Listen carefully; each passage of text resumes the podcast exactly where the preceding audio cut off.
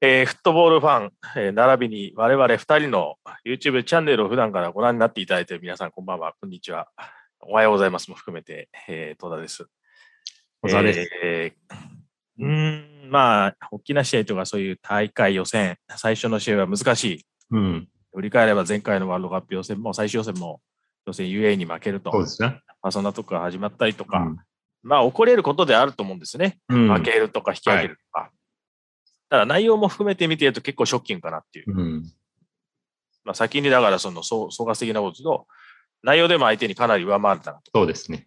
そう決定機も相手の方が明確にたくさん作りましたし、日本は作れなかったし、うん。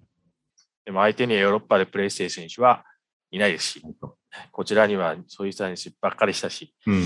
まあ、ある程度こう、お同じ枠組みの中で続いてきた代表チームなので、まあ、そのチームで臨んだ最終予選のうん試合目が、しかもホームでオマーンに負けると、うん。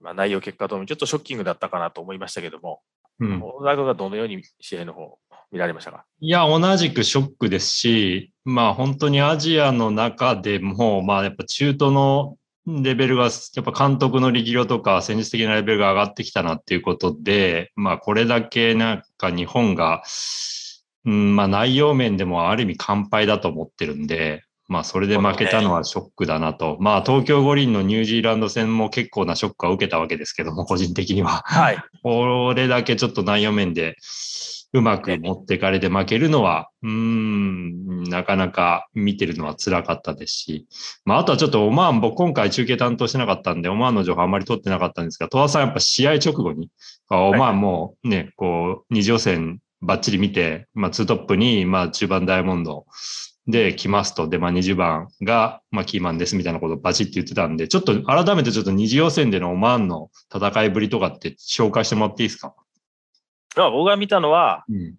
まあ、日本戦につながるような試合っていうところで言うと、まあ、力があるチームだから、カタール、うん。カタールの試合ともう一回アフガニスタン。で、この2試合を見ましたとう。ん。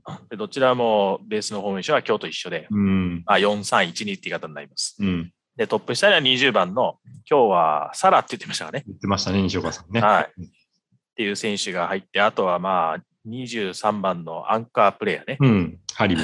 彼も良かったよね。うん、よかったハリですブ。ね。うん。で、まあ、両脇の8番、12番もうん一。緒。ただ、サイド逆でしたと。うん。あとは2トップのところが、えっ、と、試合によってちょっと違ったんですけど、今日は高さのあるポストプレイヤーを1枚置いてきましたね。うん。で、彼は効いてましたね。聞いてましたね。で、もう1枚は少し小柄だけど、速い選手を置いてきたと。うん。モビリティのある選手を置いてきたと。で、どの選手も技術的に、うん。まあ、日本の選手が近くに来たときに、慌てずにボールを扱ってそう一つです外すとかっていうのは、まあ、全体的にできる分は結構ありまして、うん。うんまあ、4、3、1、2で、うん。で、まあ、その立ち方の部分が、結構、うまくこう取れてうる。ん。まあ、基本的には攻撃的なチームで、うん。ただ、攻撃の時にそのダイヤモンドの両脇の選手が結構広がったりとか、うん。あとは20番は結構左右にこうハーフスペースあたりでこう動くんですけど、うん。ただ攻撃から守備に切り替わった瞬間にこう真ん中にドーンとスペースが空いたりとか、うん。まあ、そういったといなんか現象は出てたんで、なるほど。どうかなと思ってたんですけどう、ん。でも、まあ、パッと最初に見た時の印象は良かったんですよね。で、そこから日本戦に向けてどうなのかなと思ったんですけど、まあ、合宿も1ヶ月ぐらいやったというところもありますし、はい。まあ、あとは監督さんが、うん。えーイバンコビッチさんって言って、まあ、2002年から6年ぐらいはイラン代表をやったりとか、うん。あとはペルセポリスって、まあ、イランで強いチームはいはい。でも今回の試合も割とその整理されているうん全体としての配置とか、まあ、守備陣の動きっていうところがあったんで、うんまあ、これは時間をかけてイバンコビッチ監督が仕込んだとは思うんですけど、うんただそれが守備一辺倒でカウンターっていうよりは逆にこうこう球持って攻撃をするっていうところが先に来てるチームなんで、でもまあカタールとやってアフガニスタンとやった試合を見たときに、これが日本のチームが相手になったときにどうなるのかなと思ったんですけど、もう思った以上にうんやられちゃいましたね。うん。そこをちょっと聞きたいんですけど、戸田さん、その試合、まあ、中継に臨むにあたって、そうやってオマーン見て、まあ、その、はいあの多分ダイヤモンドで日本は再度、まあ、ツートップの脇から侵入、前進します。はで、いまあ、多分あいまあ、相手のインテリオール8番、12番が、まあ、酒井宏樹と長友にこうす出てくるんだけども、そこの距離がちょっと長いんで、まあ、多分そこからどう運ぶかが多分今日だとポイントになるなっていうのは、やっぱもう試合前から想定して入ったんですかはい。うん そこがね、逆に言うと、まあ僕もちょっと、あの気になってて、はい。完全に多分試合前のスカウティング見てれば、まあそこだなってなるわけですから、で、システムそうのだから、僕が見た試合は、絶対に代表のスタッフの人も見てるし、うん、絶対に森保監督も見てるし、うん、でその中、抜粋したものを選手には見せてて、うん、で多分選手からそういうコメントも出たんですよね、その真ん中がみたいな。うん、でそれと違うことをしてきたときに、親っていうのは、まあ、試合によっては起こり得るんですけど、うんま、あ、自分が見たものと照らし合わせるとまんまですね。うん、 4-3-1-2で、まあもちろんハイプレスもするし、ただ、守備時のうん、ダイヤモンドのうん。広がり具合は今日のが狭かったです。ああ、それ中継でもおっしゃってましたね。はい。うん、あとは前線にポストプレーを置いてきたんで、うん、 7番のアルハジリっていう選手を。うん、で、ここに長いボールもうまく入れてくるってことは、 まあ日本のプレスのことを警戒した可能性もある。うん、この2点は、あーまあ、順その見させてもらったものから、うん、また新たに付け加わった部分な感じはしましたし、うん、あとはまあサイドバックとセンターバックの人選も、うん、僕が見た試合とはちょっと変わってたんで、うん、でも全体としてのその考え方、うん、スタイル、で、キーマン、うん、その攻撃の時に攻略していくエリア、サイド、ここはわかんないです。うん。そういう意味で言うと、ちょっと試合の入りのところで、まあ、例えば、中継で岡田さんなんかはもっとワイド使って広くっていうところをおっしゃったじゃないですか、すぐにね。はいはい。で、まあ、原口、伊藤がちょっとまあ、内寄りのハーフスペース取り気味で、サイドバック上げるっていうイメージあったと思うんですけども、はい。 15分、前半15分から16分ぐらいにかけて、ちょっと彼らが幅取って、そこで受けるようなシーンがポツポツっと出て、いい形で、うまく相手揺さぶったようなシーンが出始めたんですけど、あの辺はどうご覧になってました相手は結構来るっていうのはうん。想定はされたと思うんですけども、うんそこからやっぱりどういうふうにかん攻撃を考えていくかが、その先の、うん。特にアタッキングサードに入るあたりで、うん違い、違いとして現れるんじゃないかなと。うん。で、相手のやっぱり全体としての動きを見ると、まあ、形は基本的にはあまり変えずに、うん。日本を外回りにさせて、うん。で仮にサイドバックのところで瞬間1対1になったとしても、そこにもうダイヤモンドの両ワイドですね、うん。 8番、8番、12番がしっかりサポートに来るっていうう、ん。 で日本はそこからどうするのかがまああんまりないっていうのと、うん。前半に関してはもうクロスが上げられそうな場面は大迫しかボックス内にいなくて、うん。でもまあ相手がどういうふうにえー立って動いて、まあ、ボールを奪いに来るかっていうのはおそらく分かってたと思うんですけども、うん。その前提でやっぱりボールをもっと早くフリーフリーなスペースへ持っていくとか、うん。